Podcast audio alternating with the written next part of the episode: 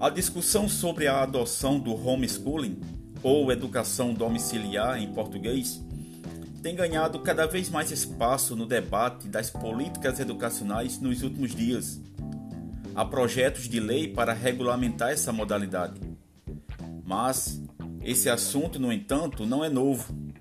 O primeiro projeto relacionado ao homeschooling no Congresso foi apresentado em 2001. De lá para cá, mais 10 propostas foram encaminhadas, mas nenhuma avançou. Em 2018, a situação mudou quando o Supremo Tribunal Federal não considerou a modalidade constitucional, mas disse que ela precisava ser regulamentada. Mas o que é exatamente o homeschooling? O homeschooling é uma modalidade de ensino em que famílias escolhem ensinar seus filhos fora da escola, ou seja, em suas casas. Há casos em que os responsáveis oferecem os conteúdos às crianças ou contratam professores particulares. Educadores críticos ao modelo apontam possíveis prejuízos na falta de interação, já que um dos maiores ganhos da escola regular é justamente proporcionar a convivência constante entre pessoas de diferentes universos.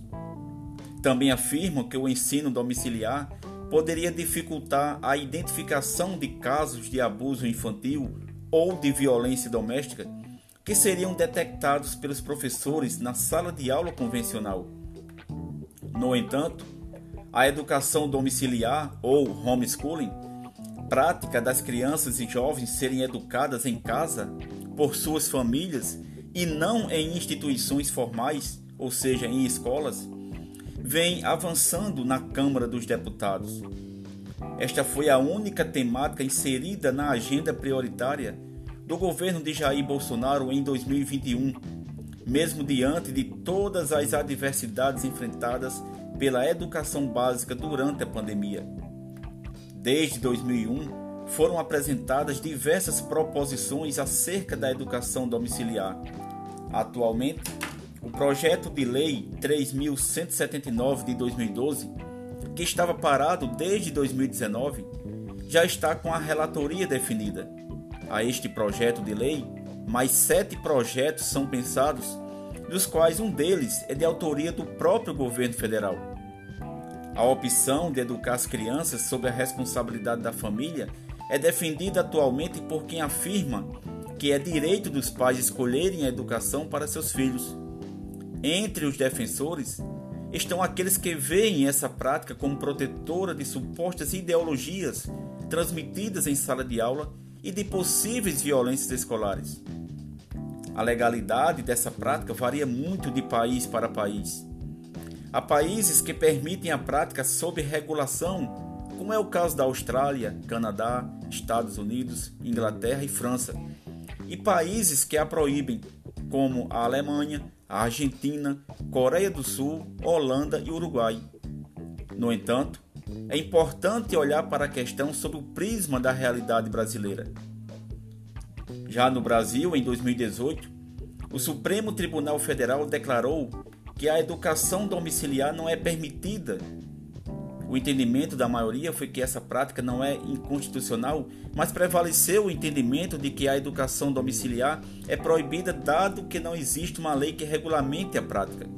Caso exista uma regulamentação, para ser considerada constitucional, a lei deverá prever também o acompanhamento dos rendimentos dos alunos educados em casa, por meio de avaliações pedagógicas sob a responsabilidade das secretarias de educação.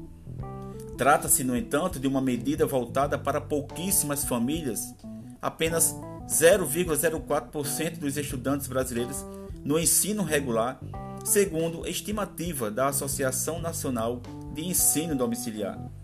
Os números vêm aumentando nos últimos anos e a regulamentação da matéria poderá criar estímulos adicionais para sua adoção.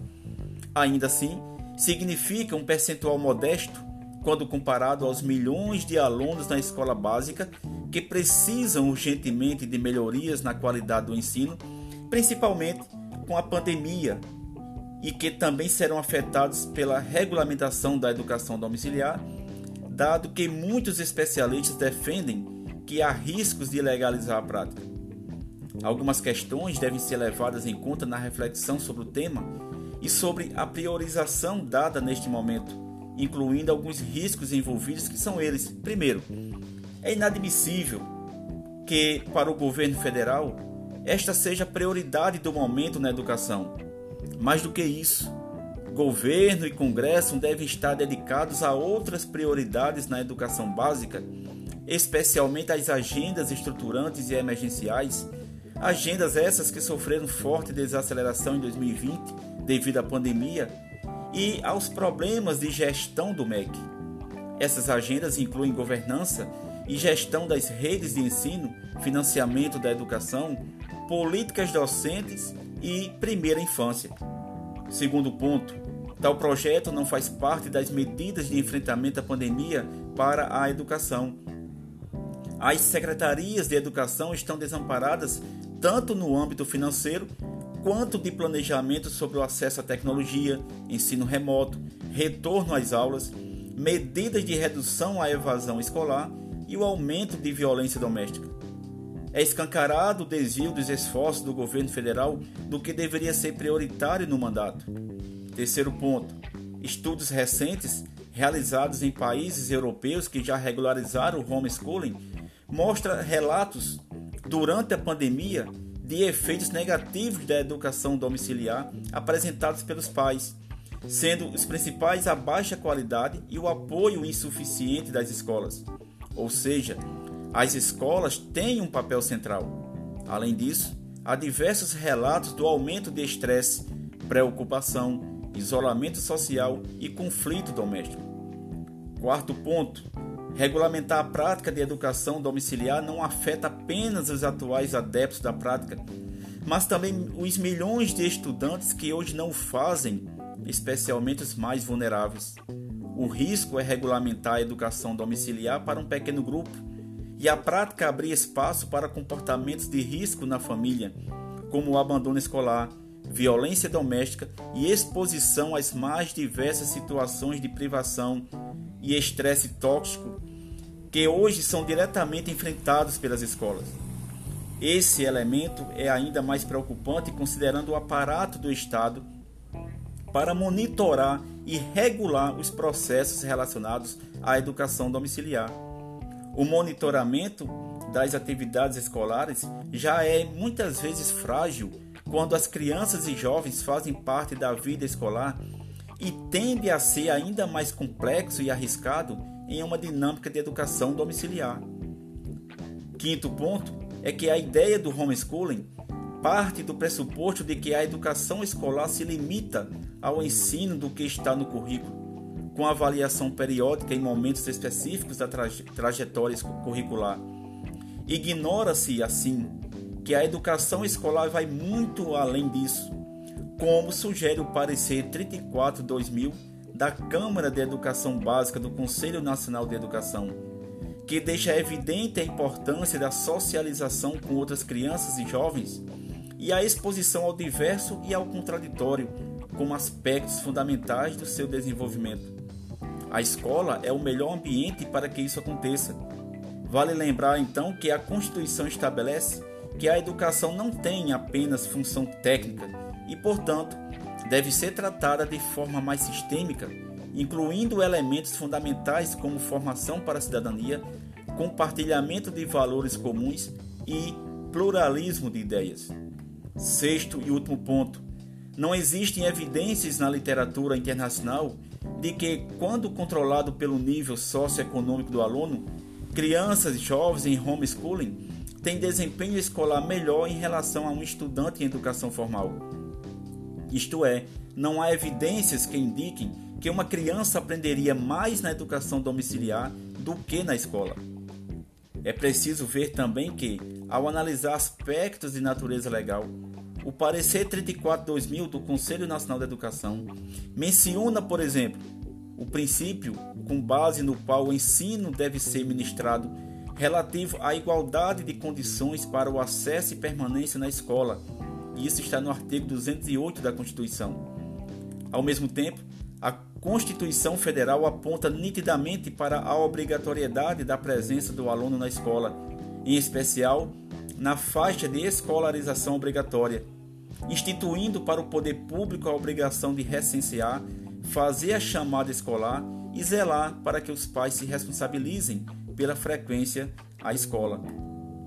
Abordando a finalidade da educação de promover o pleno desenvolvimento do educando, seu preparo para o exercício da cidadania e sua qualificação para o trabalho, o parecer do Conselho Nacional de Educação conclui que a educação é dever do Estado e da família, porque a família, só ela, jamais reunirá as condições mínimas necessárias para alcançar objetivos tão amplos e complexos. Afirma também que a solidariedade humana e a tolerância recíproca, que fundamentam a vida em sociedade, não deverão ser cultivados no estreito, no sentido de limitado espaço familiar. Sob todos os aspectos aqui apontados, simplificar a discussão ao argumento de que outros países admitem o homeschooling omite diretrizes estruturantes da educação básica, bem como desconsidera as condições sociais e de capacidade estatal no Brasil. Portanto, a educação escolar é um processo que acontece por meio de ações articuladas entre Estado, sociedade e família. Todos são responsáveis pela aprendizagem e pelo desenvolvimento dos estudantes, que devem ter oportunidades de socialização, crescimento individual, convivência com diferentes grupos e com a diversidade humana. E que é importante sempre lembrar que as famílias podem e devem participar do ensino de seus filhos, bem como da construção do projeto político-pedagógico da escola. Além disso, as famílias podem escolher o tipo de escola, se pública, comunitária, confessional ou privada. Enfim, temos que nos posicionar contrários à legalização da prática do homeschooling em nosso país, por compreender que sua institucionalização, por princípio, representa o negacionismo da educação como ciência e da importância e necessidade de essa função ser exercida por profissionais, educadores, professores devidamente formados e qualificados para o exercício do magistério. Diga não ao homeschooling.